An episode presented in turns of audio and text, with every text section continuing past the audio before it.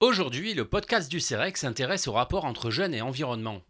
Selon le niveau de diplôme, leurs préoccupations environnementales ne sont pas les mêmes. Étonnant, non?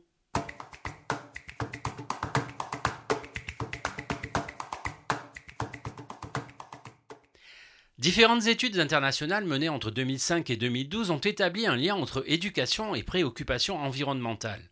Ces études ont montré qu'un niveau d'éducation plus élevé permettrait de mieux comprendre les risques liés à la détérioration de l'environnement et par conséquent de convaincre par exemple de la nécessité de préserver les ressources naturelles. L'éducation aux sujets environnementaux tendrait à produire des effets directs de court terme sur les comportements des jeunes vis-à-vis de l'environnement et de long terme sur les adultes qui vont devenir. Pollution sonore, biodiversité, catastrophes naturelles, augmentation des déchets ménagers, pollution de l'eau, pollution de l'air, changement climatique, à quoi les jeunes sont-ils le plus sensibles?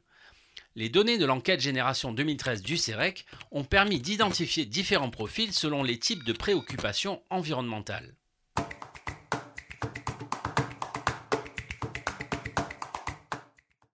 Les inquiétudes des jeunes se concentrent principalement autour de trois sujets qui concernent 70% des individus.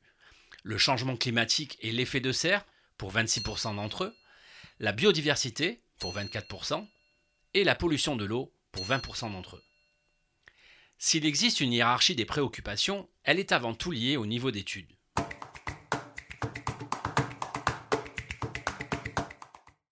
En effet, les personnes les moins diplômées et qui n'ont pas poursuivi d'études environnementales sont plus sensibles aux préoccupations locales.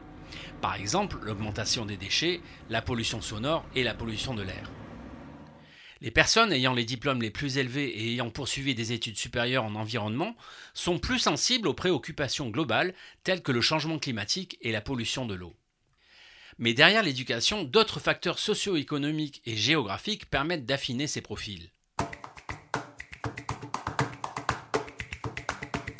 Voyons tout d'abord les facteurs socio-économiques.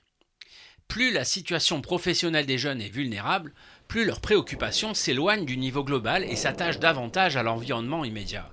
En d'autres termes, ces individus sont moins préoccupés par le changement climatique ou la pollution de l'eau que par la pollution de l'air ou la pollution sonore.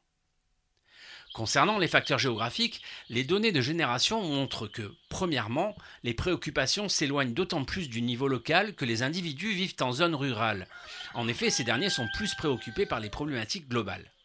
Deuxièmement, les jeunes vivant à proximité d'aires protégées sont plus sensibles aux problématiques écologiques, comme par exemple les catastrophes naturelles, le bruit ou la pollution atmosphérique.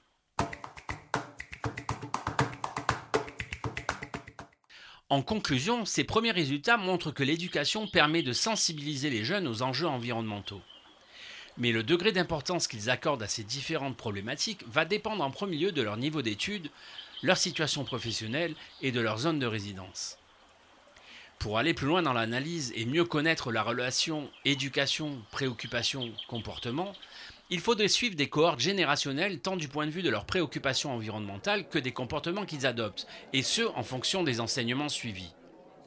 Une meilleure connaissance de cette relation permettrait d'une part de privilégier les programmes éducatifs qui ont le plus d'impact sur les comportements, et d'autre part de mieux cibler les populations sur lesquelles les pouvoirs publics pourraient concentrer leurs efforts.